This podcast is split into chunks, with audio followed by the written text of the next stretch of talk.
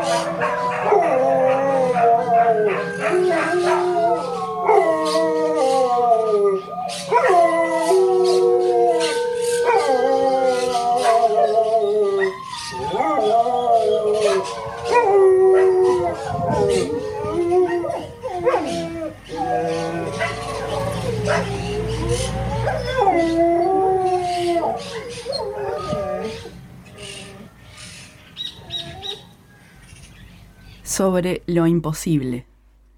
No hay mucho que decir sobre lo imposible. La humanidad se ha vuelto imposible para mí, cada vez más imposible. La desilusión con los humanos y la humanidad es tan inmensa como la inmensidad del mar. Es tan grande como el vuelo embriagador del pájaro que hoy no tiene otro lugar para aterrizar.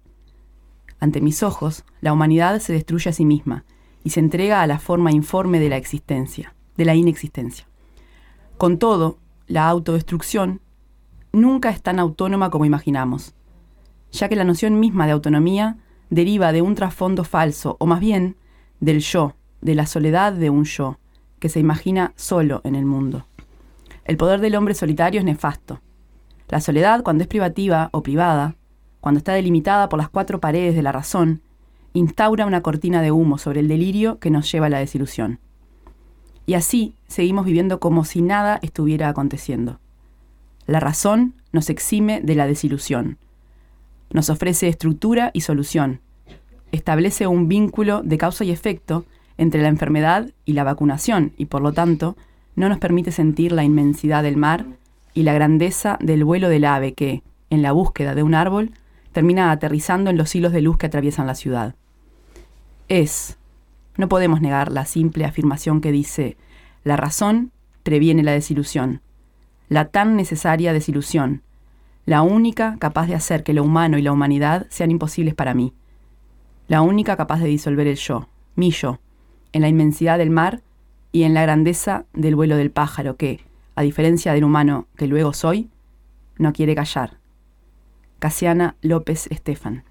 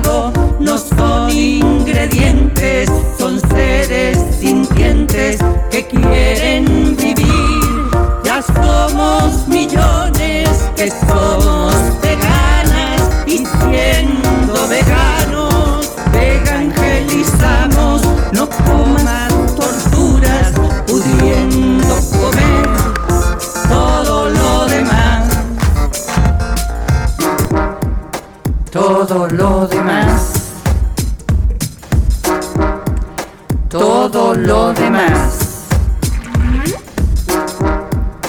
Todo lo demás. Todo lo demás.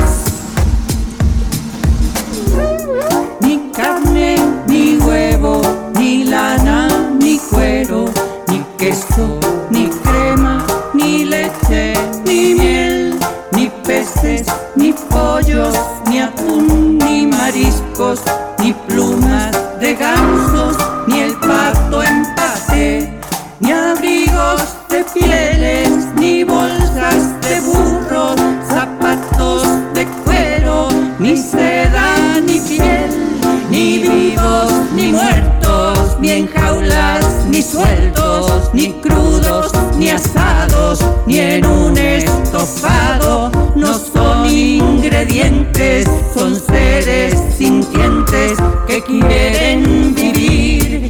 Ya somos millones que somos veganas y siendo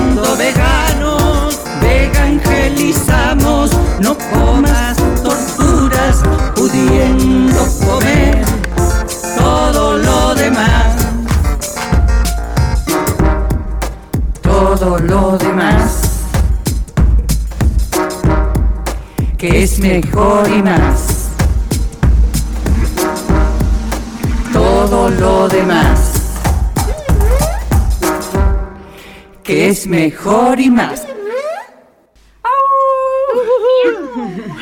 Ay, ay, ay. Buenas noches, buenas noches. Buenas noches. Hola. Oli. ¿Cómo están? Polenteando. Polenta, polenta frutal. Animalmente polenteadas. También. Y frutalmente también. Chupando una mandarina. ¿Qué tiene que ver? Tiene su que ver. Tiene todo su que ver. ¿Cómo están, gurisas? Muy bien. Por el clima. Que dure. Por no el va a cambio durar. climático. Lamentablemente no va a durar. Ay, bueno. El calor entusiasma los corazones. Sí, Estamos acá en, eh, en el programa de hoy de Revolviendo la Polenta con Clarita en los controles, Adelina, Ximena, Itzel, que hace mucho tiempo que no la teníamos en cabina. Qué emoción. Haciendo cositas acá y allá, pero todo lo que es corporalmente no me, no me venía la gurisa. Me encanta, me encanta. Estoy como rara, no sé. Rara como encendida. Como encendida, seguro, eso siempre. Te sentís como nuevamente así, en la primera vez. Sí, Ay, exacto. qué metáforas. Metáforas complicadas. Estoy esta coloradita. Bueno, y yo que soy Débora, y también estuvieron eh, en torno a la producción eh, Eliana, Lu, eh, Karen, un montón de gente. ¿Se están llamando, puede ser? No, no. Bueno, no lo están llamando. Yo siento un sonido de llamada. en fin. Eh, estamos Igual a veces hay y Lu, sonidos acá, ¿viste? Porque Son hacemos los cosas. fantasmas. Todo lo que es eh, hacer radio. Todo lo que es sonidos. hacer radio, porque a veces venimos con hambre, comemos una manzana. Es la hora de la merienda. Elegir hacer el programa en hora a de veces, la merienda. A veces se puede tomar algún trago, pero bueno, es, es la vida misma. Pero bueno, y, y si somos un poco chanchas, eh, es porque el tema lo amerita. Lo amerita. Estamos en el segundo programa de lo animal, les animales, la animalidad, no se sabe bien cómo se llama, pero va El por animal ahí. no humano. El animal humano. Todo eso. Ya tuvimos un programa, el programa pasado, donde estuvimos abriendo como puntas y ahora. Como discutiendo un poquito sobre qué es esto de. Muy en el aire todo, animal. muy yo para mí. Fue un lindo programa de apertura. Bueno, pero está bien. Este, sí. Las cosas se encarnan en algo, yo para mí.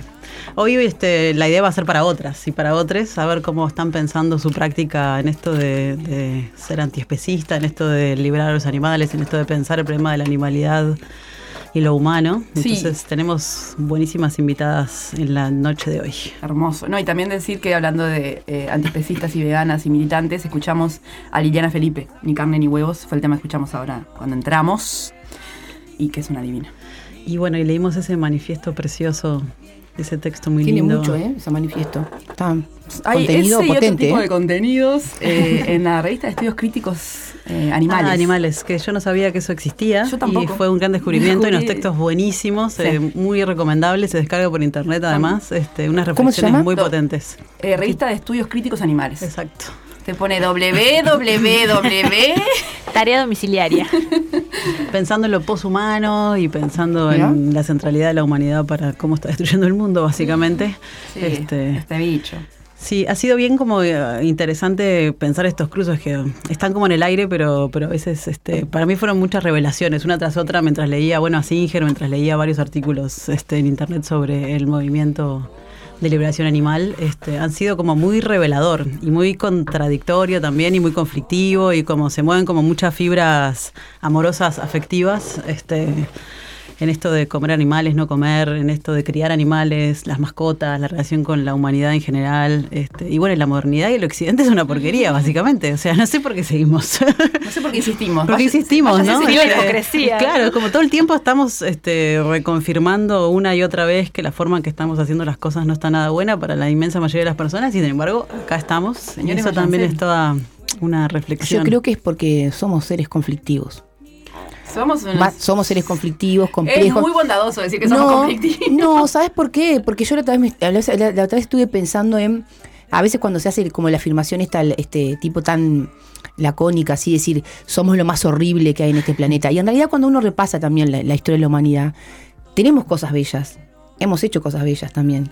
¿O Ah, no, no? sin duda. Y ahí es como cuando uno trata como de matizar y decir, bueno, que tampoco es que te- nos tenemos que desplazar a la, a la tipo como la, para darle un poco de esperanza a la cosa, no Pero sé. pasa que ese, ya Está ese es el discurso oficial. Nosotras No sé si es- tratando- no- no sé si es el discurso la- oficial. Los seres humanos somos lo más, es el Pasa discurso que la- Yo, no estoy diciendo que los seres humanos son lo más, estoy diciendo que somos seres conflictivos, en tensión. eh, eso es lo que estoy tratando Claro, de decir. pero Estoy digo- complejizando la humanidad. No estoy diciendo que somos lo más. No seas mala, eso, Débora. Pero lo que te quiero decir es, si las dos caras de la complejidad son somos lo más y somos un desastre, la contracara, la voz dis- discordante, la que viene a romper un poco las pelotas, es la que dice somos un desastre, porque la otra es la, nada, ir a la luna, los hombres, tipo el ser humano dominándolo todo. No entiendo. Creo que la belleza no justifica el sufrimiento profundo. Para nada. Yo no estoy diciendo que no.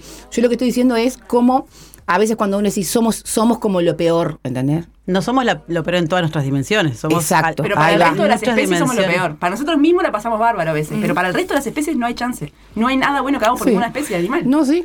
Sí, eso es verdad. Salvo algún parque. Eso es verdad. Pero Este, que yo quiero saber qué. Pues guarde. Quiero saber qué opinan de esto eh, los compañeros animales, mientras preparamos una primera entrevista que va a ser telefónica.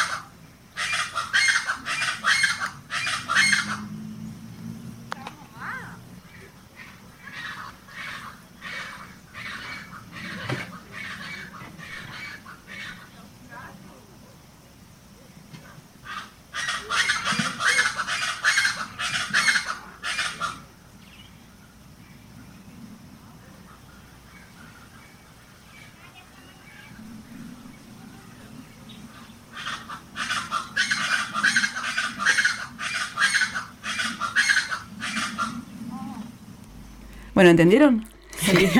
Clarísimo. Bueno, tenemos como nuestra primera invitada de la noche a Malena Blanco. Ella es integrante de Boicot. Eh, la tenemos acá al teléfono. Entonces, saludarte, Malena. Gracias por compartir este espacio con nosotras. Bienvenida. Hola. Hola. ¿Suena bien, Clary? ¿Más o menos? ¿Está bien? ¿Puedo hacer algo para...?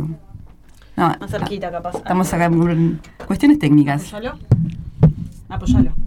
Disculpen no saber de entender. A ver, ahora. Sí, ahí se escucha bien. Perfecto, ahora sí, Malena, estás fuerte y clara. Bueno, ¿cómo estás? Bienvenida. Bienvenidos ustedes a mi vida también. ¿Cómo andan? Acá andamos. Bueno, bueno. Esta, este mes este, las polentas nos cruzan como muchas inquietudes y este mes este, empezamos a problematizar o pensar esto de los animales, la animalidad y nuestra relación humano-animal.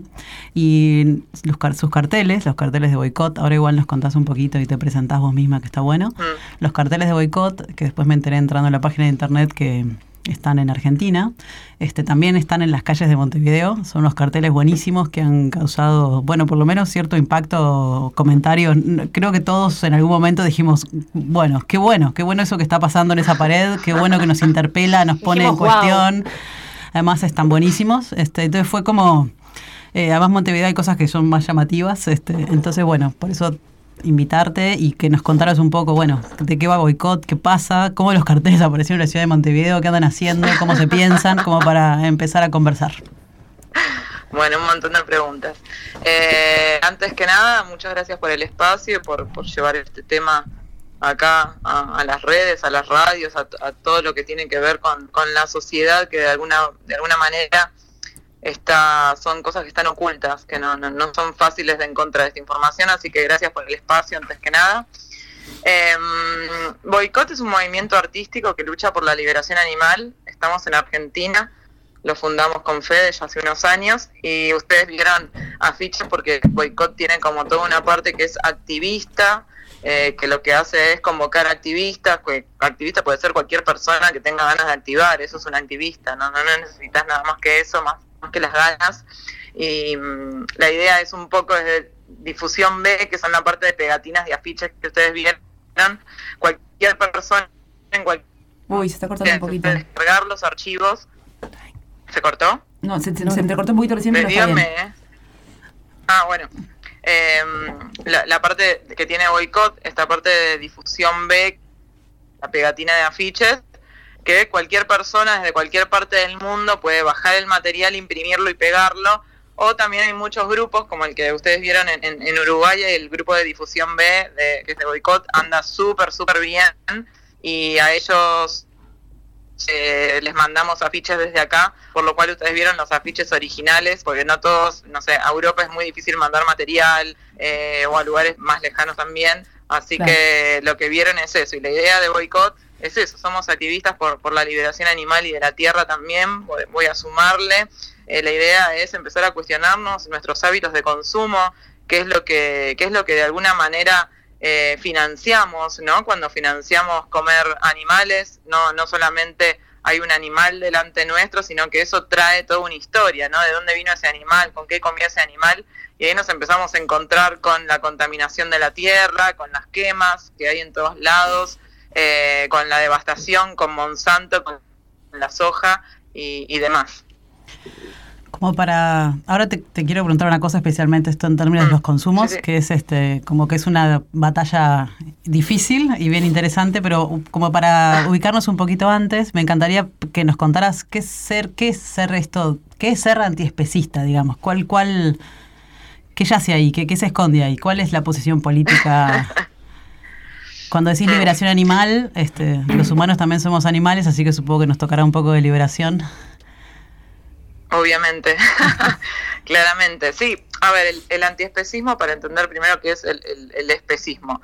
Eh, así como el sexismo es la discriminación por sexo o el racismo es la discriminación por raza, el especismo es la, es la discriminación arbitraria por especie, digamos, que unas especies valen más que otras porque sí, arbitrariamente, porque así lo impusimos, así como perros y gatos valen más que una vaca o un cerdo acá, o una vaca vale más en la India que en China, o en China vale más, eh, eh, o, no, en China la verdad que comen un montón de, de, de, otras especies, pero vale más la vida humana que la vida, no sé, de un perro o un gato. Entonces, eh, la idea de, del antiespecismo es no, discrimin no discriminar por especie, digamos, que no hay especies que valen más o valen menos porque sí o porque así lo impusimos nosotros. Lo que pasa es que eh, cuando eh, empezás a pensar en el lugar en el mundo en el que estamos, en qué estamos construyendo, en qué sociedad queremos, en de alguna manera en transitar el buen vivir, ¿no? El buen vivir es que deberíamos tener el derecho al buen vivir todos, te encontrás con que hay un montón de imposiciones culturales de las cuales si supiéramos de lo que lo que se necesita para que eso pase no seríamos parte. Y en ella está el consumo de animales ya sea consumo para alimento consumo para espectáculos consumo para vestimenta.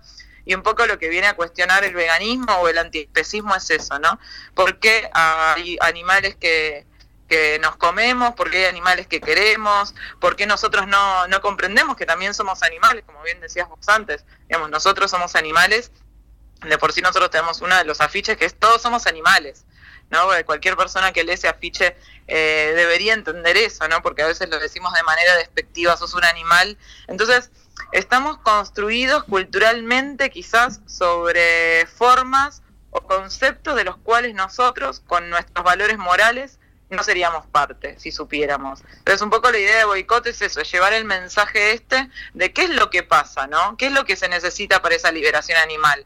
Y que de alguna manera también cuestionamos eso, ¿no? Que la liberación animal es la liberación humana. Em, que, soy Débora, hola, porque no nos conocemos con se tienen una relación, pero por lo menos previa a este momento. Eh, Em, yo estaba pensando en eh, una persona que ve sus carteles, porque aparte me llamaba mucho la atención la presentación de un colectivo, o sea, que la cuestión artística estaba por delante, que me encanta. Eh, y pensaba, bueno, yo veo un cartel en Montevideo y veo, como, sea, un link a algo, ¿no? Como una, una página, una cuestión. Y como que, ¿qué hay detrás de los carteles en el sentido de si yo digo, ah, ok, me quiero sumar a lo que sea esto? Eh, el, nivel como de, actividades o de, conversaciones o de algún tipo de relación que se pueda tener con ustedes cuando alguien quiere hacer algo más que solamente pensar en función de un cartel que vio.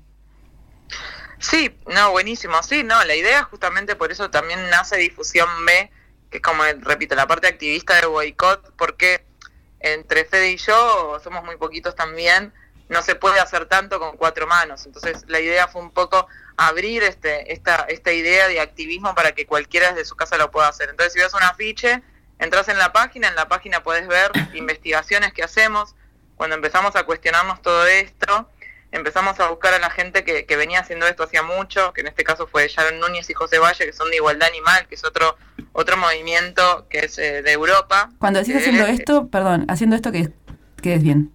El activismo por los derechos animales. Activar porque tu vida a partir de ahora no sea más la carrera que hiciste. Yo, por ejemplo, soy publicista, ¿no? Eh, y como publicista he trabajado en agencias de publicidad, ¿no? Digamos, empezás a correrte un poco de, de todo este sistema, empezás a cuestionarte todo, tu familia, tus amigos, eh, tu pareja, tu carrera.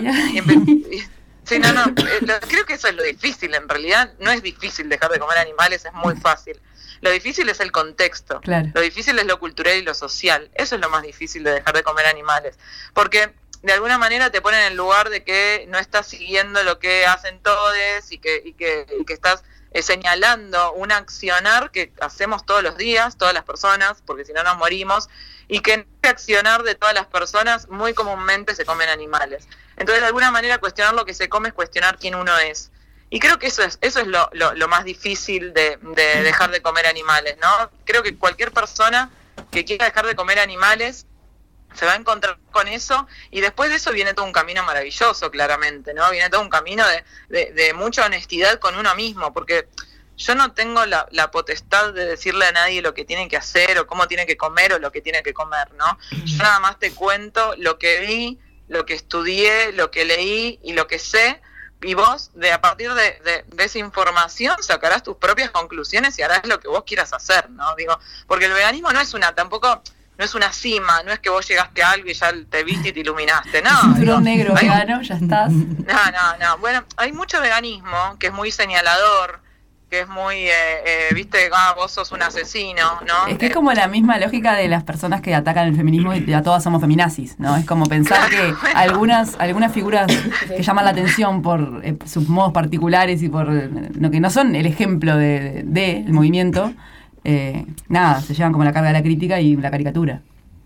Totalmente, totalmente. Por eso, porque se pierde el mensaje cuando vos eh, te pones por sobre ese mensaje.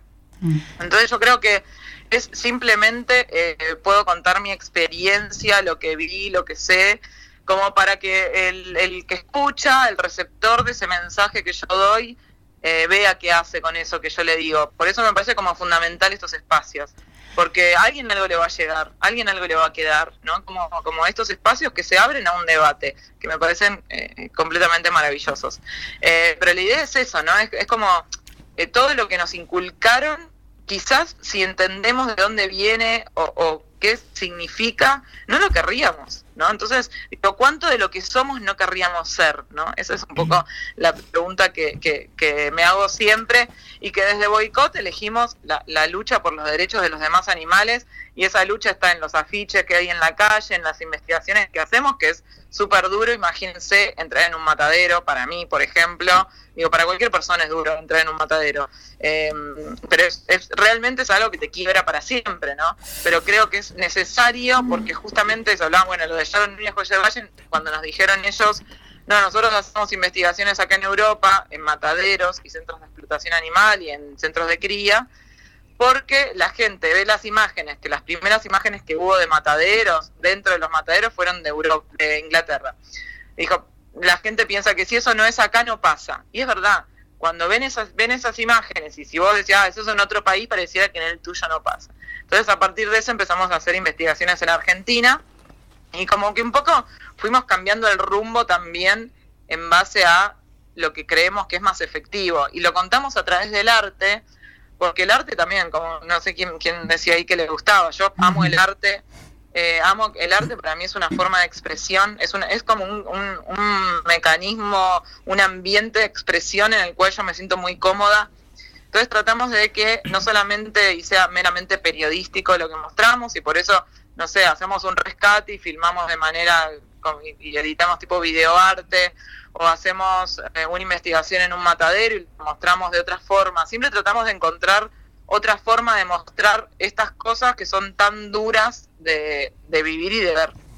Me surgen un montón de cosas mientras te voy escuchando y una son como, me imagino que las dificultades, ¿no? Porque hay un núcleo muy duro en el cual el humano come animal y no importa demasiado en las condiciones en las cuales ese animal se ha muerto mm. o se ha quedado. Y eso pasa no solamente con los animales, sino con casi todo, ¿no? Porque casi todas las cosas que consumimos tienen trabajo esclavo, semiesclavo, mal pago. Sangre obrera. explotación. explotación de algún tipo, digamos. este, entonces, bueno, ahí... Y eh, me llama la atención porque a veces este, cuando planteamos como algunas reivindicaciones puntuales tan específicas como esta, por ejemplo, está esta, este famoso tema de la congruencia. Entonces, si como animal no me compro el celular, que me parece que por eso en términos de congruencia es un bajón. Entonces, este, más bien me pregunto por, bueno, ¿por qué este camino y no otro? ¿Por qué estoy defendiendo esto? ¿Qué implicancias políticas o cuál es la política que está atrás de esto? Que me parece que algo comentaste, pero y sobre todo cuáles son las dificultades. ¿Cuáles son las dificultades que te encontrás cuando, cuando plantean estas cuestiones, ¿no? Porque eh, asumir que lo que me estoy comiendo tiene unas condiciones espantosas de existencia es un mm. shock, un shock bastante radical. No, no, totalmente, es, es un shock. Igual fuimos, o por lo menos yo desde mi experiencia, fui a lo largo del tiempo, yo hace siete años, ponerle que soy activista, que dejé todo lo que hacía para, para justamente volcar las herramientas que me dio la publicidad para, para la causa, por los derechos de los demás animales. Y me fui encontrar con, encontrando con distintas eh, trabas en el, en el, camino. Y al principio, yo creo que esto es como una enfermedad.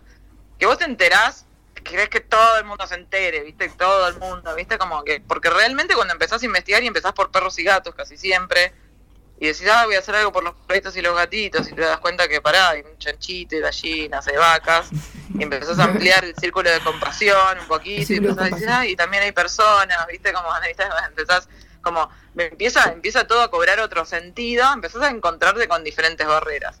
Em, yo ya, por ejemplo, con la gente que no quiere escuchar, y que no le interesa el tema, yo ni siquiera uso un segundo de mi tiempo. No, sola, hay mucha gente que sí quiere escuchar y mucha gente que está como eh, dispuesta a cuestionarse, ¿no? Que creo que ese es el punto, ¿no? Como eh, estar, bueno, para, estoy, estoy preparada para cuestionarme todo lo que soy, quién soy yo y bueno, si estás preparado, ok, hablo sino eh, como que a veces uno, viste, eso, la enfermedad, y, te das contra la pared, querés cambiar a todos, y de ahí viene también la violencia del vegano, y ahí viene también el asesino, eso es un asesino, porque te agarra un poco de angustia cuando te das cuenta que en el mundo matamos 4.000 animales por segundo, sin contar a los peces, que ellos nos contamos por toneladas. Sí, el 99% de los animales que se matan a nivel mundial son para alimentarnos que no necesitamos comer animales para vivir, que el 80%, por ejemplo, de la soja que se cosecha en Argentina está destinada a alimentar el ganado. Digo, eso es tala, eso es desmonte, eso es incendios, ¿no? Todo ridículo. Eh, eh, em, y que, no sé, son los principales consumidores de antibióticos a nivel mundial, los demás animales. Y así podría seguir, ¿no? El grano que se le da al ganado podría terminar con el hambre del mundo, pero se elige alimentar a quien se va a vender por kilos en vez de alimentar a quien no tiene para comer. Para, te Entonces, perdón, una pregunta sí, porque sí, me vino sí. una imagen. Eh, ¿Puede ser que haya escuchado que, eh, porque parece que circularon unos videos de, no sé si ustedes o de alguna otra agrupación, eh, que mm, a las vacas en determinados mataderos tienen como un agujero en el lomo para que le puedan meter la mano Sí. y disolver manualmente Sí. los granos que no pueden digerir? Eso es verdad. Pa, es muy fuerte. eso, No es los Eso mataderos, es eso es los verdad. criaderos. Los eso- criaderos, eso. eso es verdad, eso es en realidad Muchísimo. Sí, sí, sí, sí, sí. Sí, eso es verdad, se le hace un agujero que se le conecta con el estómago. Eso se usó para varias cosas. Se empezó a usar un poco para investigar sobre eh, em, el efecto de los gases en la ganadería. Por eso repito, la- el ganado, la ganadería, contamina más que los autos, aviones, Mm. camiones, Sí, sí. trenes juntos, ¿no? Eso entonces, para investigarlo, una forma muy hermosa que encontraron es que le hacen un agujero y entonces a partir de ese agujero meten la mano, investigan ahí cómo se descompone la comida, cuántos gases genera. Se usa mucho en veterinaria, mucho en veterinaria y más que nada si se usa para ver la, la, cómo, cómo digieren a partir de distintos alimentos los animales y a partir de eso qué gases generan. Uf. Sí, es, es, es terrible. Malena es. En Argentina lo hizo el INTA. Mm. Claro, y Malena, ¿es comer animales nunca o solo comerlos en determinadas condiciones en las cuales ese animal se cría y se mata? O sea, porque creo que la humanidad consumió animales y no necesariamente con este nivel de sufrimiento. O y- también según los lugares en los que estés habitando, también. Mm. ¿Hay, hay una Bueno. distinción ahí? Eso, mira, yo te digo, desde mi punto de vista, siendo antiespecista, no hay, no hay ninguna forma, no se puede violar menos, hacer menos, ese es como el punto mío, yo, ¿no? Yo digo, no, no hay, no hay manera de, de matar humanitariamente a alguien, no, no, me, no me coinciden esas palabras, digamos, yo no poseo la vida de un otro. Eso es en, en mi realidad. En la realidad del mundo, en lo que yo creo, creo que es mucho más factible que la gente empiece a bajar el consumo de animales que deje de comerlos. Digo, me parece que dejar de comerlos completamente es una idea muy romántica que me encantaría que pase, que empecemos a ver a los demás animales como otras de las formas de vida y a nosotros como parte de este entramado de la vida y no como la vida.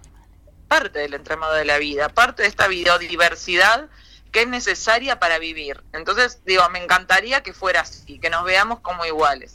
Entiendo que desde la cultura y desde la sociedad eso es casi imposible que pase. Y también mido de diferente forma o cuestiono o, o, o, o releo las acciones de diferente manera con, ponele, quien puede elegir comerlos y quien puede elegir no hacerlo. ¿Quiénes pueden elegir comerlos?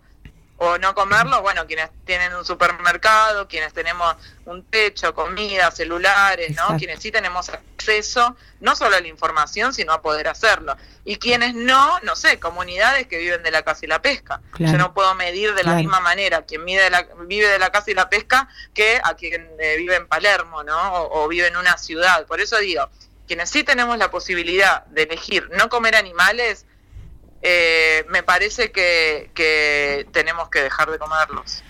Porque siento que eso, este, de no comer animales, tiene más respuesta a una forma de vida específica que no es la de muchísimos otros humanos en la faz de la Tierra, porque uno piensa Claro. que las ciudades, este, el capitalismo más llano, digamos, este, Mm. hay, hay espacios en los de- donde esa relación con lo animal supongo que es bastante distinta a la que tenemos nosotros. Mm. Por eso te, Total, total, total. Mm. y la otra cuestión que me viene este, es como que hay otros, bueno, los animales comen animales, ¿no?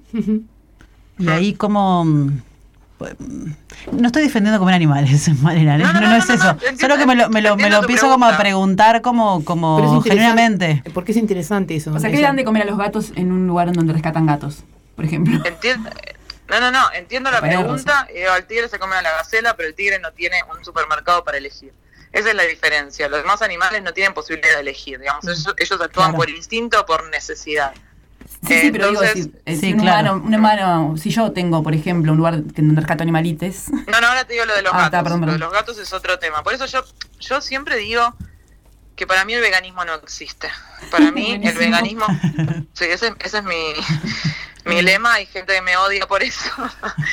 y bueno, eh, pero eh, yo creo que el veganismo no existe porque yo tengo computadora, tengo celular, litio, coltán. Digo, seguro mató a algún animal en el camino. Seguro, pero seguro, se los aseguro. Seguro. a un animal O humano. paquetes que tienen pegamento que se hace con grasa de chancho. Paquete de galletita vegana que se hacen con pegamento de grasa Paquetes. de chancho. Entonces digo, ¿Es vegano? Y no es Muy vegano. Entonces, fuerte. por eso digo que el veganismo para mí no existe. Pero sí existe, y también soy doblemente pesimista. Creo que no hay forma que ya el mundo esté en colapso mundial. El último informe de Planeta Vivo 2020, que salió hace cuatro días, habla que toda Latinoamérica perdió un 94% de la fauna eh, a partir de todo este, este sistema capitalista y extractivista que, que conocemos muy bien. Bueno, el Eh, Amazonas bueno, en Uruguay ahora con tres, Bolsonaro. tres cabezas de ganado por persona. No sé si sabían eso. pero Sí, por cada somos una más vaquitas que uruguayos. Sí. Entonces digo, estamos ante un sistema que es, que es completamente feroz. Entonces por eso digo, el veganismo existe si yo tengo gatos y los gatos necesitan taurina y la taurina no hay sintética, a no ser en Estados Unidos, que también habría que ver y analizar. Sí, eh, traerla de Estados Unidos y el avión y todo eso no contamina más que comprar algo con animales acá. Bueno, ¿no? Como el mal menor. Por eso tampoco castrar, castrar. Ahora, a mí no me gustaría ir sobre los genitales de un otro, pero entiendo que obviamente es mejor castrar perros y gatos porque hay una Claro. sobrepoblación. Claro, claro. Entonces digo, bueno, sí, ahí, por eso digo, el mal menor. Si yo puedo comer animales o puedo no comerlos, ¿qué voy a hacer? Y elijo no comerlos, pero definitivamente, así como elijo, bueno, listo, tengo un gato, yo elijo tener gatos, elijo tener, rescatar un gato de la calle, como esté, obviamente no lo voy a comprar porque es cosificación. Pero digo, elijo comprarle la comida entonces que tiene pico de, de gallina, pluma, eh, víscera de vaca. Digo, yo elijo comprarles eso, porque si no el gato se muere. Entonces digo, es como... eh, Es bien eh, complejo igual, ¿eh? Por eso digo, el veganismo no existe. Ver, sos vegano, bueno, qué sé yo. Soy lo más vegana que pueda. Yo obviamente no, no me alimento con nada absolutamente que tenga algo de animal, pero porque... Pero por mí, Sí, claro. por mí, en primer lugar por mí. Pienso que en lo que decís de no soy, no hay, no hay veganes y pienso como cuando una que se considera feminista dice, bueno, igual hay micromachismo por todos lados, contaminándonos, entonces pensás como, bueno, mi- microespecismos, que, que no, de los que no podés escapar, que todo el tiempo estás reproduciendo. De alguna manera sí. totalmente, totalmente. Malena, vamos a ir cerrando este espacio. Este, mm, contanos un poquito cómo nos podemos sumar, cuáles son las acciones futuras, qué están esperando. O sea, ya sé que hay este momento apocalíptico y un poco de negatividad, pero a lo mejor estamos esperando algo, este, El Armagedón. Sí, o algo que nos libere de algo. Este, mm, hay muchas cosas que podríamos ir charlando. Fue, tiraste muchas puntas bien interesantes. Este, también está el tema de los derechos, por ejemplo, este, cómo pensar un derecho animal, este, sobre qué moral o sobre qué ética. Hay como mm, tiraste cosas bien interesantes, pero como con- como contanos al- como para ir cerrando, acciones, cómo nos sumamos, qué esperan. Recetas. Recetas también puede ser. Les Para, recetas, ¿saben qué, no? ya está. Es que todo al final se sur- circunscribe en, en comer, ¿viste? Todo come la comida, ¿viste? Como la comida es muy importante. Bueno, eh, cosas para hacer. Hay el 25, por ejemplo, vamos a hacer acciones en, en varios lugares en contra de las mega granjas factorías de cerdos que quieren imponer acá en Argentina. Claro, Para- comercio para que China-. Sí. eh, en resumen, China perdió la mitad de su población de cerdos, los perdió, ¿no? Los asesinó por la gripe porcina africana eh, y los mató tirándolos en fosas, quizás vieron las imágenes. Entonces a partir de eso empieza a buscar en el mundo quién va a, a ser el generador de estos animales. Bueno, Argentina es un posible generador, entonces estamos completamente en contra de esto. Digamos, es, es increíble que estamos en un COVID con barbijos, caminando, bueno, ustedes están súper bien, te digo, ustedes no, no saben. como si nada. digo. sí. No, no, no, tipo, acá es algo que no se puede creer. eh, y, y que no nos estemos cuestionando quién nos trajo hasta acá, por qué estamos acá, ¿no? Como es. Ah, eso es increíble. La ¿por qué? relación entre. sí. el mundo. ¿Cómo? No, eso, la relación entre el COVID y, y lo animal, digamos, o el manejo de la animalidad, está ah, también otra cosa que no, no se registra en nuestros corazones. No, no, totalmente. Digo, eh, la forma en la que habitamos este mundo y en la que nos, nos, nos relacionamos con las diferentes especies, con nos nosotros mismas también. Digo, la falta de amorosidad que hay a nivel mundial, ¿no? De esta cosa de con cualquier tipo de vínculo, me parece que, que, es algo a rever y a, y a realmente analizar, porque si nos trajo hasta acá a la forma en la que estamos el mundo, comer animales y todo eso, que estamos, que queramos seguir perpetuando este mismo sistema, me parece terrible. Entonces, bueno, el 25 vamos a hacer esta movida. Después quienes se quieran sumar, en Montevideo hay grupos de difusión B, difusión B con B corta, que pueden encontrar en Instagram, y, y ahí se suman, escriben ahí y pueden abrir un grupo nuevo o pueden sumarse a algún grupo de pegatinas que se juntan, por ejemplo, se juntan, no sé, los lunes, martes o algún día y salen a pegar afiches por todos lados. Esos son los grupos de pegatinas. O si no, también invito a todos a eso, ¿no? A veces me preguntan, bueno, ¿y qué hacemos? Bueno, y yo pregunto lo mismo, ¿qué hacemos? No sé, abramos debate, empezamos a pensar, ¿qué hacemos? ¿Qué te parece a vos? No sé, yo te cuento esto, yo te digo esto, no sé, ¿qué hacemos para vos? ¿No? Como eso digo, la- así que la pregunta es mía a ustedes, ¿qué hacemos? No sé, ¿qué quieren hacer? Hagamos algo. Bueno, Sí, qué simpática. hagamos algo. Gracias por nada, eso. Gracias por poner esto así en los en las almas. Hay mucho para como pensar y debatir. Esto que decía sobre cómo cambiar, qué, qué difícil es cambiar radicalmente nuestras formas de pensar y de ser. Así que nada, gracias por el empujoncito y, y bueno, y esperemos estar en contacto. Estaría bueno gracias. seguir este, debatiendo y discutiendo sobre esto porque está potente y necesario y bueno, gracias Malena. Sí, muchas gracias. Gracias, por chao. favor, gracias. Hasta Gracias luego, chao. Les mando un beso grande. Besos. Bueno, eh, nos vamos a ir a una tanda rapidito para poder recibir a nuestras próximas entrevistadas que sí va a ser presencialmente y estamos muy contentas de tenerlas. Advice. Leg of the meat and eat more vegetable. Keep your diet. More conscious people. Yeah. Remember mad cow disease. And the bird flu. Alright. Hear it.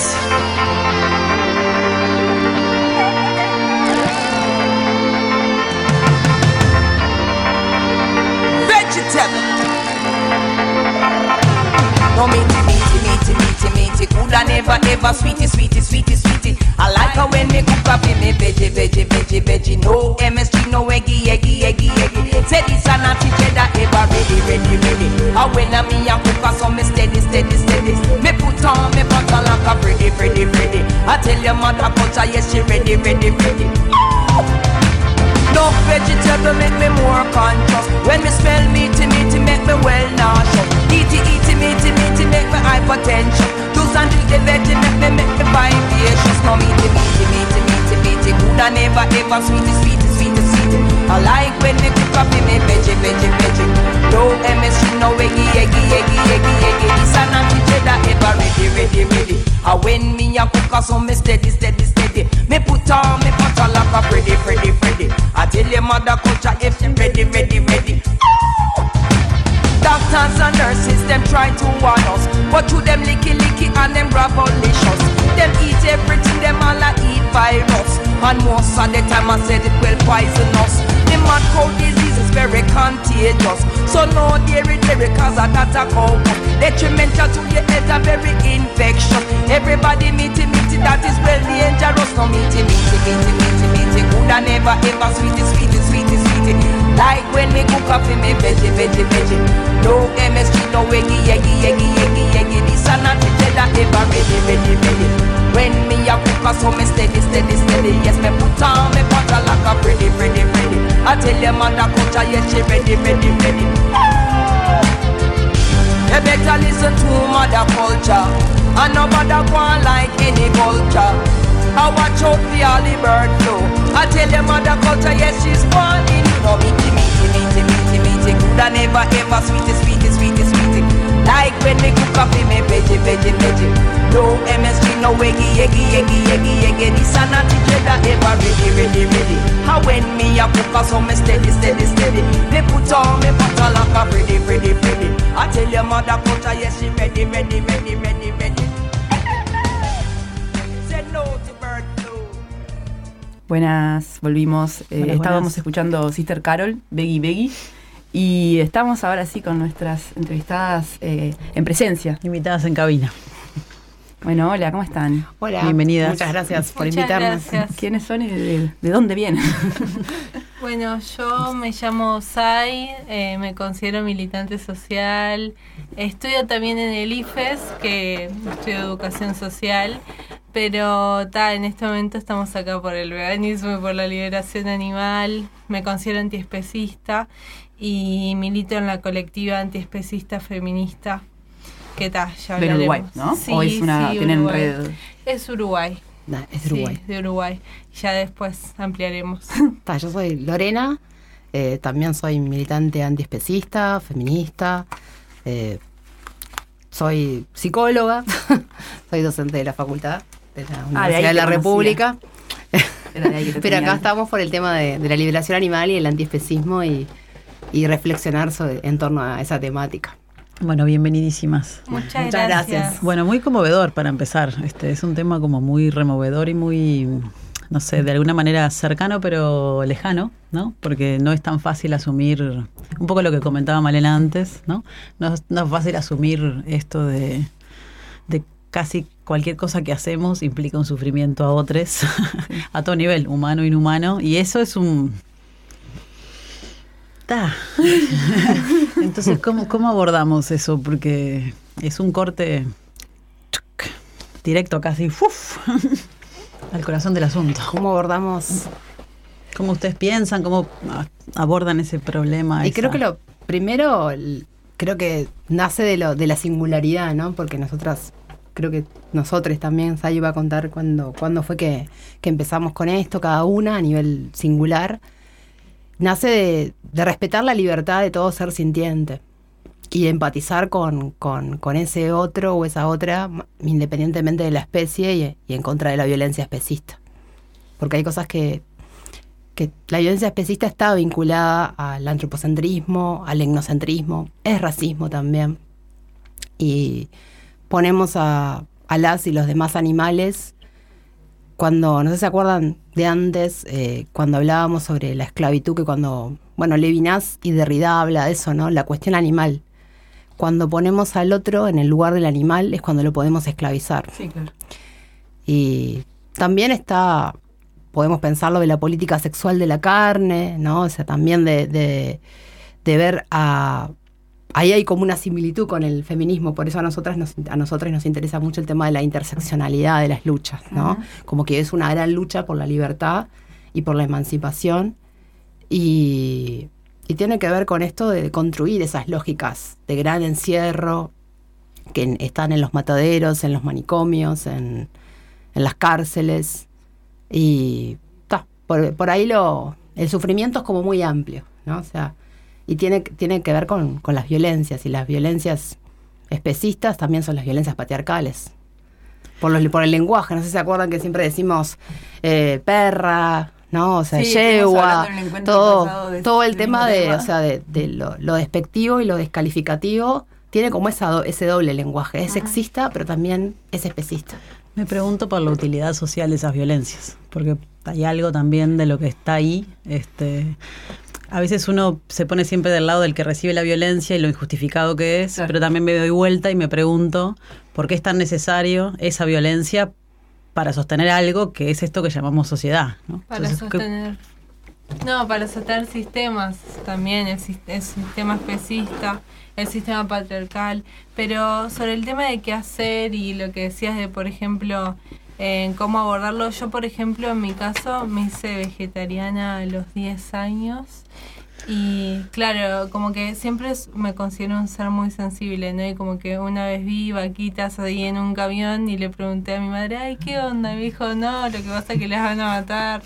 Fue no. Después vi un- una gallina ahí, tipo, como que fueron es- esos clics que no, no, había algo ahí que no, que no me, no me cerraba, no me gustaba. Y tal, y después a los 17 me hice vegana porque estuve también en la coordinadora estudiantil antiespecista Mirá, ¿en, Sí. ¿en qué liceo fue eso?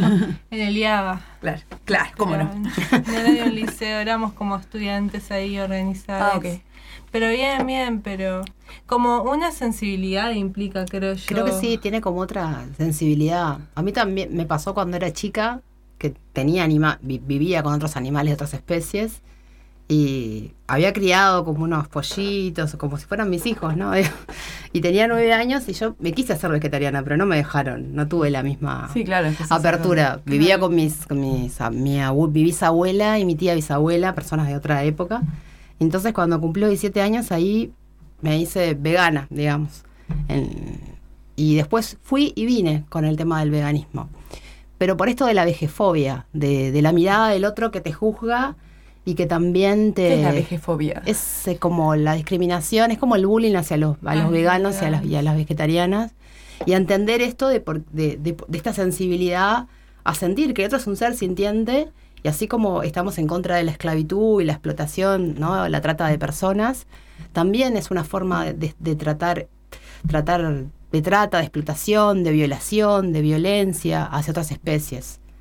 Y ta, y ahora hace 27 años que entre todo eso llevo este- esta, esta filosofía de vida que es una postura ético-política. Cuéntenos un poquito de la colectiva y me gustaría preguntarles la relación un poco entre feminismos y antiespecismo. Aunque algo ya estuvieron como Ahí van a adelantando. adelantar un poquito, pero si pueden profundizar un Está. poquito más en eso, porque también está el ecofeminismo, que también tiene Sí. cosas que decir, me imagino, al respecto. Entonces, ¿cuál sería como la especificidad, la, la Bien. eh, particularidad?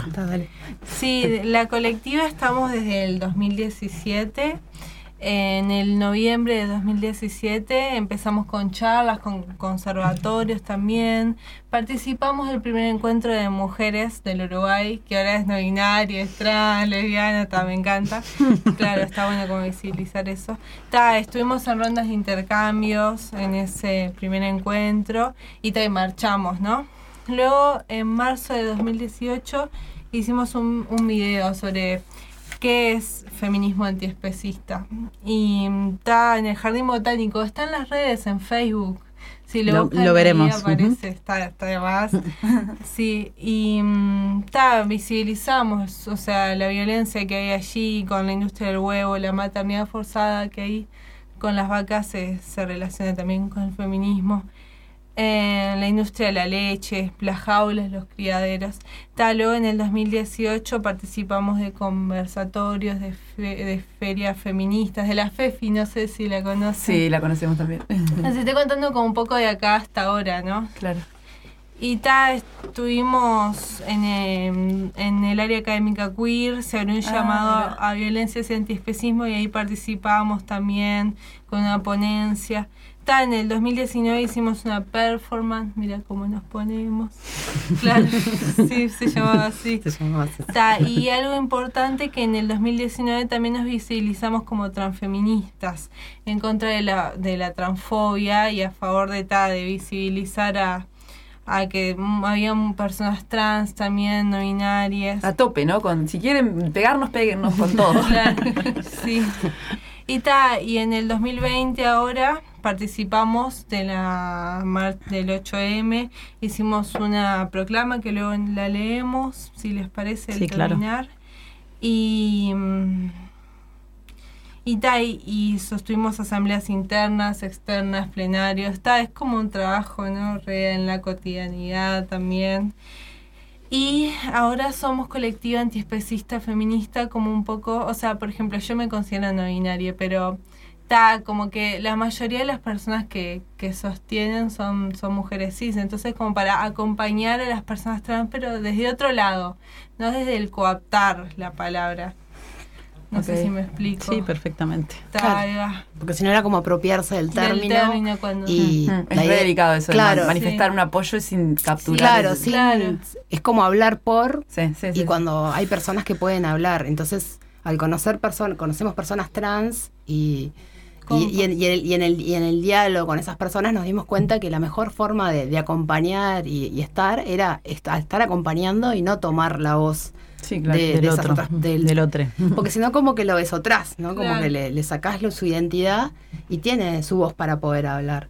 También en, en el 8 de marzo se introdujo una parte en la, en- en la proclama del 8 de marzo de la violencia especista, que, que fue a través de, de- de diálogos, de encuentros, porque esto es algo que a reflexionar, ¿no? Y a seguir construyendo de... ¿Y cuáles son las reacciones de las compañeras, de los compañeros? Porque, bueno, Y- por lo menos con los ecofeminismos hay también una Hay- especie de cosa inasible, de cosa muy difícil de, de procesar. Exacto. Porque creo que yo creo que somos todas y todes personas en deconstrucción, ¿no? Y, y en algún momento, o sea, ahora cuando hablaban de, del, del- cuando hablamos de los micromachismos, del el microespecismo, o sea, es zafar a, a, a ser 100% vegana, vegana es imposible. Sí. Por, porque está vinculado también con lo capitalístico, con otras, con muchas cosas. O sea, todas las violencias y las explotaciones están vinculadas. Sí, un poco eso estábamos Que también eso hablando venía, con- venía, con- venía anterior, creo que la compañera Sí, de, Malena, de sí. Manel- Malena de Boicot. Y sí, hay resistencias, porque hay que, hay que deconstruirnos. Y está eso que, yo que traje de la vejefobia. Está dentro de. Porque no es fácil cambiar el chip. Porque la idea es, saca- es sacar al, ser humano como desde esa lógica antropocentrista donde todo pasa en torno del ser humano, ¿no? Sa- sa- salimos del teocentrismo y pasamos al antropocentrismo donde vendría a ser como una especie de Dios. Entonces todo lo demás queda supeditado y las y los demás animales quedan en el- como bienes de consumo. Entonces, yo también hago acuerdo con Malena que decía, no hay una forma humanitaria de matar. Porque a vos te pueden llevar a una cárcel hermosa, ponele por una jaula, ¿no? Hacen las granjas más... Pero es, es, es- es privación de libertad también.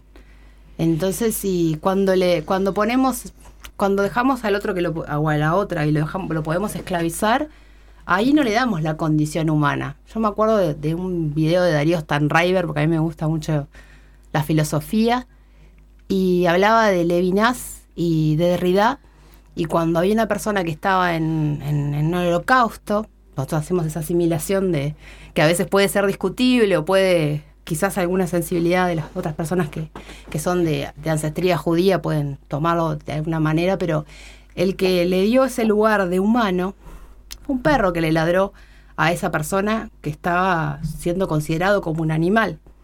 Entonces, también si recuerdan, en la época de la esclavitud de, las, de los afrodescendientes o comunidades negras, también se los ponía como animales. Sí, sí, claro. El animal negro, o sea, No, considerados no humanos. A mí me considerados no humanos. La primera vez que a mí me dijeron algo así como, piensen que dentro de 200 años va, eh, las generaciones futuras van a decir, ¿cómo puede ser que trataban a los animales de esa manera, como hoy en día decimos que tratábamos a los negros de esa manera o a las afrodescendientes? Como cuando me hicieron esa comparación y yo dije, realmente podría pasar. Realmente Y- podría pasar que en un tiempo en adelante nosotros mismos fuéramos nuestros propios jueces y, y ahí como mirándome a mí misma a esa luz del futuro, Pero se les ponían al lugar del, del animal. Claro, pero lo que quiere decir Claro. es que Sí, más sí, que sí. ponerlo en lugar del animal, se le considera un animal. O sea, no, no sé si un animal, pero no humano. Como eh, la categoría no era humana. Claro. Realmente, no era como lo asimilamos para propaganda. Eh, realmente no era considerado, es una especie inferior, digamos. Sí, sí. Como el- es un especismo, pero digamos como muy concreto a, a, a esa, a ese modo de viviente. Y claro, y pensando en esa, como en esa posibilidad, como me doy vergüenza a mí misma, en un- de un modo como muy... Solamente como para imaginar esa- ese futuro posible en el que realmente me avergüenza muchísimo. Siempre el pensamiento de Occidente, ¿no? Porque también me parece que Claro. tendemos a universalizar algo que es universal, ¿no? Porque, bueno, este, tuvieron esa virtud. Sí, sí, sí. Pero convengamos que hay otros, Sí, otros hay- muchos humanos que no tienen ese vínculo con Sí, el es resto de las Es especies y que por más que son minoría y que han sido sim- sistemáticamente Sí. también boicoteados y arrasados y demás, eh, no sé si, si una tribu, una etnia africana que cría sus ovejas y después las... No, no- no sé si esa es una, una relación eh, quizás más justa para con ese animal, no lo sé. Tengo esa duda. Claro, yo no, capaz que no quiero caer en la lógica de, de- de la crítica hacia, hacia nadie, sino la reflexión.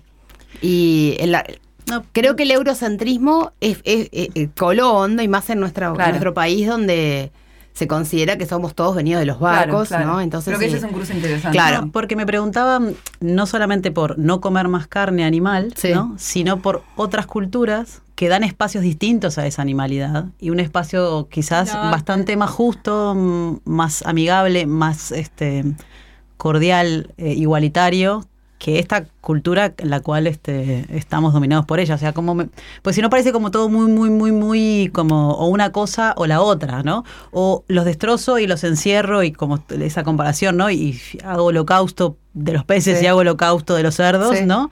O eh, no como. ¿no? Entonces, ¿cuál sería también otras formas de poder comprender otros vínculos diferentes que no solamente pasen por el no comer o comer, sino por otros matices que quizás existan? No lo sé, es una, eso es, es más una pregunta sí, que... Sí, creo que tampoco es una, pre- una respuesta que nosotras, no sé, yo no, no siento Sí. que la pueda dar. Siento que, que busco ser lo más respetuosa con, con otras etnias, así como otras especies. Eh, además nosotros ya no, ya no tenemos raza, estamos mezclados. Total. Mezclados por los, por los pueblos originarios, mezclados por, o sea, por nuestras sensualidades afros, que también están, que algunos es más visible y otros no. Y, y se suman, creo que se suman injusticias. Y quizás, capaz que no dar una respuesta a eso, porque no quiero ser injusta. No sé, no sé si quiero decir, no sé si. eh, Pero Creo- vos querés decir algo, decirlo después yo, dale. No, no, sí. Claro que más bien desde la reflexión. Recuerdo que hay una compañera que es vegana y es mapuche, que tiene unos videos que habla sobre la política sexual de la carne. Ahora no me acuerdo el nombre porque yo siempre la comparto. Porque me parece interesante como para... No estoy Para- idealizando nada, ¿eh? solo No. digo que me parece que a veces el pensamiento occidental No, nos copa por No, completo. el, el pensamiento occidental nos copa hasta las lecturas que leemos. Más allá de, que yo traje bueno, pero sí, somos que lo que son, somos también, que, digamos, que son ¿no? así, pero, pero también está bueno conectar con otras lecturas. Y la lectura de, de la vivencia de cada uno, ¿no? De cada... Vos querías, bueno, ahora, Ahora sí, te toca. Ah, Perdón, no, si no yo- hablo mucho. No, no, de- pensé que tipo, creo que la, no sé, concuerdo con Lore que no sé si hay un- una fórmula así, pero creo que es reflexionarnos en la cotidianeidad, en, el día a día, en la diaria, de, ah, bueno, también como decían las compas anteriores, tipo, ta, tenemos celulares, tenemos computadoras, obvio, tipo, estamos inmersas en un sistema capitalista, en un sistema especista, en un sistema patriarcal. El tema es hacer, concuerdo con la otra compa, el menor daño posible ante un sistema que es dañino, me parece. Y una cosita que quería aportar sobre el tema del holocausto, que yo, por ejemplo, también mil- milito por la lucha antimanicomial, ¿no? Y bueno, Lore también, en Sí, yo también, claro, sí, siendo sí. psicóloga. No, no, si claro. claramente quieren toda la crítica, venga, venga toda. Claro. Y, y ta, y observa una clara relación entre cuando observan, cuando, cuando encierran a los animales no humanos en el matadero, que cuando lo hacen en el manicomio con las personas. Y eso es como, ¿por qué? Porque sienten que son menos, porque sienten que no tienen una capacidad cognitiva suficiente, porque termina siendo recapacitista y terminan colocándoles en un lugar de vulnerabilidad tanto nosotros, les las locas, como los animales no humanos. Eso es como re violento también. Sí, yo acuerdo con, con Sai también en ese sentido, porque por eso no- nos parece muy importante el tema de la interseccionalidad. Yo a nivel como más allá de que soy psicóloga, siempre fui activista antimanicomial. Entonces, y eso para mí es, es más importante que lo otro que, que es mi profesión, obviamente. Y de ahí también puedo, desde esa línea puedo trabajar de otra manera también. Y puedo reflexionar otras cosas, pero es fundamental, sí. Ver eso. Yo veo ese gran encierro. Ese gran encierro que habla Foucault, lo veo también en los Sí. mataderos. Sí, claro, lo, Sí. lo es, no, no hay opción. Claro. Ojo igual, porque también es eso, Sí. ¿no? Que mm, yo no sé dónde hay un matadero. O sea, sé que mm, en particular la política del espacio hace que ese tipo de lugares estén alejados para que no los veamos justamente para que no nos indignemos y no nos rasguemos las vestiduras y que nos quedemos Claro. tranquilitas en nuestra como casa. con la colonia Chepare. Claro, como que mm, Sí. debe haber. Claro, pero poner yo en un momento que. Bueno, si lo sigo viendo, pero cuando vivía en Reducto pasaba por el Villar de todo el tiempo Sí. y tenía una idea de cierta noción de. Aunque todo muy cerrado y nunca veías a nadie.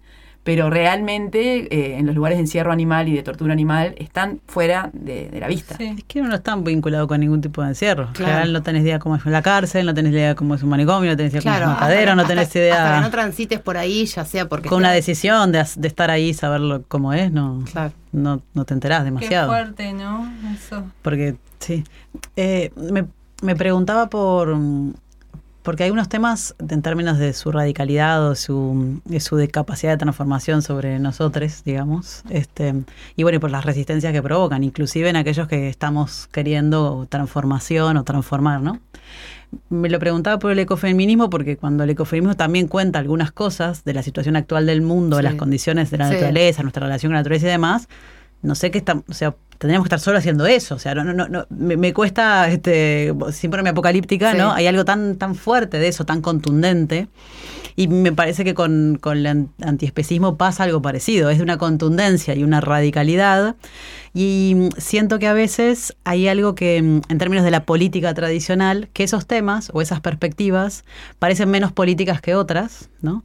No solamente por mm, esas tradiciones de pensamiento donde el trabajo, la política son sí. centrales para pensar las relaciones y no, sin embargo, nuestra relación con la naturaleza, nuestra relación con otros animales, nuestra relación con nosotros mismos, son siempre menos políticas que las políticas, ¿no? Inclusive en aquellos que tienen militancia y ganas de transformar y están en esa, ¿no? Pero desvían la lucha. Claro, Claro. porque desvían la lucha, claro. claro, Hay que- exacto. Hay que priorizar una lucha. Entonces me pregunto cómo, cómo también, este, qué pasa con esas resistencias hasta de los compañeros y compañeras que están eh, transitando por un camino similar al nuestro y sin embargo su perspectiva política pone el foco en otros lugares. Este, y bueno, ¿qué, qué tensiones pasan ahí, qué pasa, porque el derecha, porque también pasa con la izquierda esto. No, o sea. claro, sí, sí, sí, pasa. Y además nosotros que, que nosotros que militamos en otros espacios, activamos en espacios que son sociales también. Y que, y que la lucha no, no pasa por ahí, ¿no? Estaba pensando que cuando hablamos, porque no, lo logramos poner en la, en la proclama del 8M, que en general un- una frase que sí, que hablaba de, de, de la violencia especista, pero claro, eso nos costó un montón. Nos, con- costó nos, con- no, no, nos, co- nos costó Llanto, mucha sí. resistencia y, mu- y también tiene que ver con una reflexión. No, no para caer, creo que no hay que caer en la lógica de, de, de juzgar a, a- nadie porque no, no, no, lo pregunto lo, lo, lo planteé Pero- como fenómeno, como Claro, situación, de cómo estamos como- pensando como- la política como y lo político. fenómeno, me parece que lo, lo político eh, hay como una cuestión piramidal de pensar que hay una lucha que es más importante que otra y, no- y nosotras nosotros vamos por la lucha de la interseccionalidad donde todas estas luchas se juntan. Porque eso que pasó en la, en la Amazonia que contaba Malena eso es especidio o sea es es violencia especista en, en la, en la más brutalidad exponencial. Entonces, eh, y es capitalismo a su vez. Entonces, si, quere- que- si queremos luchar por el capitalismo, nos podemos preguntar, ¿podemos eh, seguir fomentando una estas violencias especistas tan brutales si queremos luchar contra el capitalismo? O sea, yo lo pongo más como el lado de pregunta y también el, el de construcción, porque nosotros, en, en realidad, al corrernos de, de- centrar al ser humano, también estamos corriéndonos de nuestro lugar de superioridad como humanas y humanes, ¿no? Entonces es un ejercicio de, de- de- de- si bien valoramos la- todas las luchas, porque pensamos que es una gran lucha, o por lo menos yo lo percibo de esa manera y lo reflexiono con otras y otras, eh, las demás y los demás animales no se pueden defender. Hoy hablábamos de, de lo trans y lo no binario, ¿no? Y, por eso tampoco quiero caer en la lógica binaria de poner como, bueno, ¿quiénes son las buenas, las malas, no? No, sí. Eh, o sea, acá no hay buenas y malas, sino personas en deconstrucción y en reflexión de, de- ponerse a pensar y, a y, y sensibilizarse, ¿no? Creo que viene por ese lado y, y con los procesos, pero los procesos nuestros como humanas y humanos, pueden esperar los demás animales que ellos sí no tienen voz, porque no es lo mismo. Si hay violencia, nosotros como mujeres vivimos mucha violencia, las disidencias viven muchas violencias, los cuerpos y las cuerpas de, de las demás y los demás animales son disidencias. Claro. Y no es lo mismo ser una mujer afro que una mujer trans o un hombre trans. No. Que un oso se- perezoso se- quemándose en Australia. Acu- acu- se acumulan las violencias. Se acumulan las violencias, se acumulan el sufrimiento, se acumula la explotación. Y eso tiene que ver con algo que tenemos que ver qué podemos hacer. Mm. ¿Qué micropolíticamente podemos hacer? Capaz que tenemos que hacernos preguntas singulares y también colectivas. Claro. Chicas, para descomprimir Sí. un poco y poder respirar Sí. y soltar un poco la angustia, vamos a, a escuchar una Dale. lectura amiga en nuestra sección Polenta de Letras, en donde le pedimos a amigas y amigues que lean algo en relación al tema del día. Y entonces eh, vamos a escuchar una lectura de una amiga que lee Lengua Animal de Silvia Moloy. Polenta de letras. Mujeres de verba libre. ¿En qué lengua les hablo mis animales? me pregunta un amigo. Nunca en francés. Por alguna razón, le digo muy segura. ¿Acaso porque el francés nunca llegó a ser, de veras, lengua casera, y lo animal es parte de la casa? Sigo cavilando y agrego, quizá les hablo en inglés porque me gusta hablar nonsense con los animales cuando nadie me oye inventarles nombres absurdos y el inglés se presta más al sinsentido. Pero no, me corrijo. Debo de usar los dos, porque también le digo mamita linda a la perra cuando te imaginas que nunca le dije mamita linda a nadie en mi vida. I wouldn't be caught dead. Pero con los animales se puede ser cursi. En cuanto a los disparates, tampoco son privilegio del inglés. A una de las gallinas la llamé durante un tiempo Kurusukuatia, no me preguntes por qué. A las gallinas les hablo en español. Agrego muy segura, ante el estupor de mi amigo que no sabía que tuviera gallinas. Vienen corriendo cuando les digo, chicas, a comer. Y cuando las hago entrar en el galpón, les canto, a la cama, a la cama, a la cama con porcel. Esto lo digo como quien confiesa un pecado serio, yo que nunca fui adepta de los shows del vulgar gordo. Mi amigo se ríe y creo entiende. Le agradecemos a Lucía, amiga de la Espolenta, que nos leyó un pedacito de este texto re lindo de Silvia Moloy. Y bueno, estamos con unos minutos finales con las gurisas acá, eh, contentas de recibirlas, aunque eh, sabemos que nos entristece lo que vamos conociendo cada vez más. Pero bueno, esa mezcla compleja. Sí. Eh, y les quería... Entre la tristeza y la acción. Y que sí, que la tristeza te, te potencia y no te deprima. Ahí está. Em, Total. A mí me, me pregunto bastante, sobre todo en esto que decíamos hoy más temprano cuando llegaron fuera del aire, que, que realmente me, me estoy interpelando muchísimo. eh, no como carne, pero es como medio casual, se fue dando. Realmente no tengo un activismo y por ahí cada tanto no me doy cuenta y hay algo ahí en alguna comida, no tengo como el ojo tan fino. Y lo que hablamos también del cuero y todo, cosas que no, que no estoy poniendo el ojo ahí, pero me, me está sensibilizando mucho. Y mm, me preguntaba, porque también como son redes que justamente en esta era global se alimentan mucho de la potencia de conversar y de interactuar con otros países y con gente que está haciendo lo mismo a nivel mundial. Y eso tiene mucha potencia, pero también tiene como toda la carga de luego tener que traerlo a tu situación y a tu contexto y, querer ir contra molinos de viento, de los propios, ¿no? Los de cada lugar. Como me preguntaba, ¿cuáles son las dificultades o las cosas que más complejas le parecen? O tal vez en un formato consejo que aconsejarían para alguien que empieza a intentar llevar una vida eh, antiespecista eh, en Uruguay.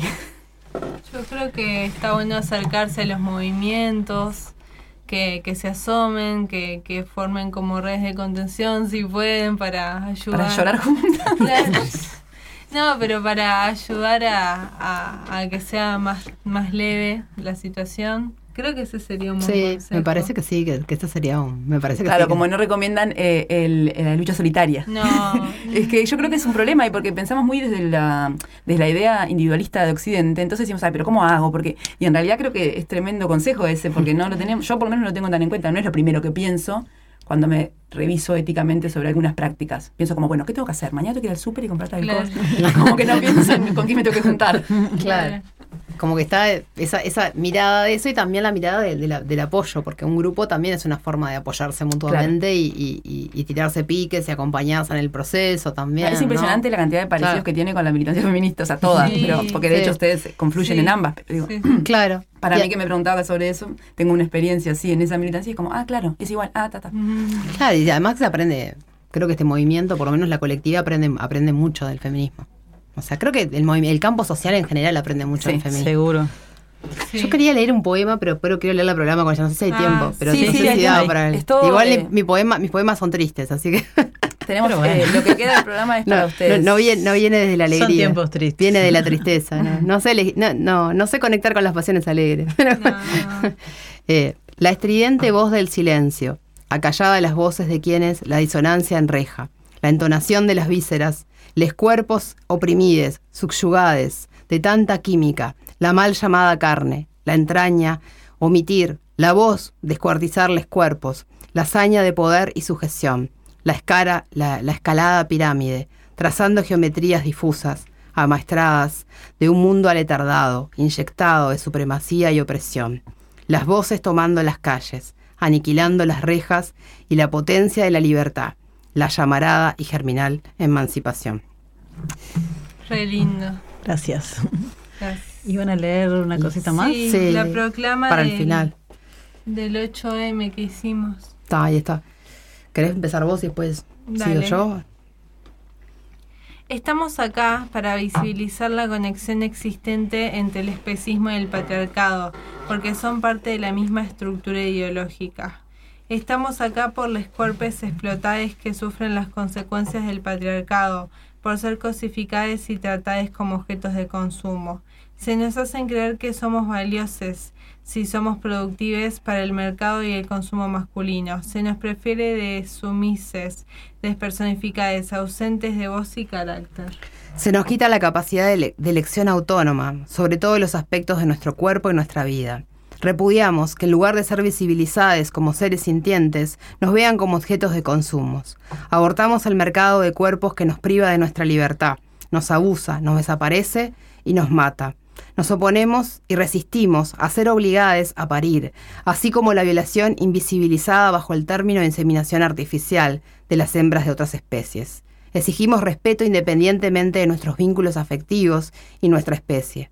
Resistimos y manifestándonos en contra de la violencia cotidiana y estructural, patriarcal, especista, clasista, racista, transodiante, xenofóbica, capacitista, capa- capitalista, bifóbica y lesbofóbica. Ni oprimides ni opresores. Libres y vives nos queremos, hasta la emancipación de todas las especies. Salud. si queremos encontrarnos con ustedes, saber qué están haciendo, Sí. sumarnos, ¿cómo hay, hacemos? hay Instagram, el Face. Está la colectiva antiespecista en Facebook, tenemos el Instagram. Ahora igual si querés te, se los paso ahí. Celi. Buenísimo. Ah, y Sí. está la marcha también. Ah, la marcha, sí. la marcha de liberación animal Es del el 5 el de 5N a las noviembre. 18 horas en Plaza ¿El Libertad. 5 de? 5 de noviembre, porque tiene que ver con, con, con una cuestión más de, de lo que nos pasa a los...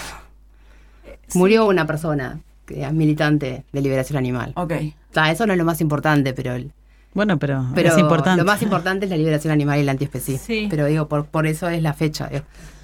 Y ta, y vamos a estar allí marchando, así que si quieren ir son reinvitadas. ¿El dónde- 5 de noviembre dónde? em, En la Plaza Libertad, Plaza a las 18 Libertad. horas. Perfecto. a las 6. Bueno, genial. Eh, estamos ya ahora sí, medio que por cerrar, nos quedan todavía unos minutos en los que vamos a hacer dos cosas. Vamos a contar eh, un par de invitaciones, compartir un par de invitaciones de actividades que pueden hacer y eh, escuchar un último temita. Así que nada, también si quieren eh, meterse en este, estos últimos minutos, están recontra invitadas. Y bueno, muchísimas gracias por el Bueno. espacio y conversar con ustedes, saber qué están haciendo y hay muchas cositas para seguir Sí, también invitarlas a que, y a que escuchen la programación de la radio y también a que si quieren algún vínculo con algún otro programa en el que también les gustaría tener algún tipo de interacción, son muchos programas los que seguro estarían contentos de recibirlas en formato de entrevista o en algún otro. Digo, la Radio Pedal es un espacio súper amplio y este es solo un programa. Bueno, gracias. muchas gracias por invitarnos. un gusto conocerlas. Muchas Gracias. Bueno, eh, y si les parece, vamos a divulgar cositas para hacer. No sé si alguna de las chicas que por temas de protocolo quedaron afuera de la cabina eh, tienen alguna divulgación, si no yo tengo un par. Adelante. Empiezo por lo más divertido que es la joda. Hay una aquelarre de primavera ma- el sábado 19 desde las 13 horas. Eh, es eh, lo organiza Medio Cielo, que no sabría bien, eh, pero una amiga de la casa que es Matilda nos pasa todos los piques que confiamos en su ética para la elección. Eh, es en Porongos 2603, esto es aquelarre de primavera, el sábado 19 a partir de las 13 horas. Y va a haber open mic, tatú, juegos, música, autogestión y comidita, espero sin sufrimiento animal. Creemos que sí. Ahí nos- el, el afiche pareciera muy afín. Eso por un lado, entonces el aquelarre de primavera. Y después y, mm, invitarles a algo que es algo que está moviendo también Radio Pedal, no es una fiesta, sino eh, eh, una invitación a, colaborar, ya sea de modo económico o de, cual- de otro modo que puedan, con eh, un proyecto que se llama Racatú, no sé si las chicas lo conocen, tiene que ver con lo animal, por eso también en particular eh, este día lo queríamos compartir. Eh, es así, la Organización de la Sociedad Civil Julana, eh, que es una organización que trabaja por la educación ambiental, tiene un proyecto que se llama Racatú, que es la red de amigos o amigues de las cámaras trampa, que es un nombre por mi gusto poco feliz, pero que no esconde ningún maltrato animal. Cámara, la otra parte de trampa a mí no me copa, pero este proyecto Racatú es sobre todo para construir redes de monitore- monitoreo participativo en zonas rurales. Tiene como eje eh, las escuelas rurales. Hasta ahora tiene un proyecto, un plan piloto, digamos, una parte del proyecto empezó a desarrollarse en Cerro Largo, en Mangrullo y Verachi. Entonces lo que hacen ahí es ir con los gurises y las gurisas de la escuela a dejar estas cámaras trampa en algunos lugares donde se espera que haya como avistamiento de la, de la fauna autóctona y luego con, con los gurises se va a buscar las cámaras y se empieza a ver qué, animales hay, cuáles se reconocen y incluso se- como que se descubrió una especie que no se sabía que estaba en esa zona. Y, y bueno, la herramienta, la idea es que genere motivación y construcción horizontal del conocimiento en base a conocer la fauna autóctona. Porque eso también es una cosa loca, que tiene es otra cara. No tenemos ni idea qué animalitos habitan nuestro territorio, salvo que gaviotas, lobos y alguna Sí. cosa más. O sea, no tenemos ni idea Sí. cómo son nuestros ecosistemas, cómo funcionan, qué está pasando. Son el imaginario son vacas. Claro, claro. Entonces, bueno, eh, si quieren saber más de este proyecto y saber cómo pueden colaborar, porque, ¿qué pasa? La, la herramienta lo que necesita para seguir funcionando es tra- eh, dinero para traslados, cámaras, los talleres mismos, la administración y la gestión. No es que anden buscando llenarse de plata, ¿no? Eh, y entonces, nada, pueden entrar a www.julana.org o al eh, Instagram que es julana con J. O hay una, voy a confesar una cosa de vieja chota. Dale. Yo vi en esta información un eh, icono que decía al lado Julana Julana, que es como, bueno, como si yo dijera el icono de Instagram, arroba no sé qué. Este icono son una bolita rosada y una bolita azul. ¿Alguien me dice qué red social es, por favor? Y supongo que. La- miren que la googleé, puse Sí. redes sociales, No, iconos. ¿No? TikTok, TikTok, esta última famosita. Pero TikTok no tiene como la, eh, algo con las palabras, con la letra. Flickr. Ah, sí, Flickr. ¿Es Flickr? Flickr. Pero que, una ¿qué año bolita volvimos? rosada y tiene una bolita Bueno, acá nos dice Clary que puede ser Flickr, que me parece una cosa de otro mundo. de otro otra mundo época. como noventera. Bueno, no me, sé me cómo- siento me- un poco mejor igual de que acá tenemos una gurisa que, ¿qué tenés? ¿20 años? 21. 21 y no sabe, así que Así que bárbara. Pura juventud. A ver qué dice Clary. Sí, es Flickr. Ah, entonces son más viejas que nosotros. Lo pusieron Qué tan. alegría. Me encanta, me encanta no conocer algo por viejo y no por nuevo. me siento renovada. Pero bueno, eso, si quieren entrar ahí, saber cómo pueden colaborar o involucrarse, me parece que es un lindo proyecto. Eh, y nada, nos vamos a ir, eh, decirles que estamos recontentas de que estén acá. Buenísimo. Gracias. ¿Quieren decir alguna última cosita? No, nada, gracias. Que muchas gracias Muchas por, por por la apertura, espacio. por la invitación. A ustedes por venir y bueno, uff, cuántos desafíos, compañeras. Bueno, estamos también afuera de la cabina entonces con Pocha y Ade que no volvieron a entrar porque parece que no se puede amontonar la gente a tener eh, COVID. Así que bueno, vamos con el tema. Buenas noches. Nos y vamos eh, escuchando a Amanda, pronto terminará. Sigamos revolviendo. Hasta el jueves. Hasta el jueves.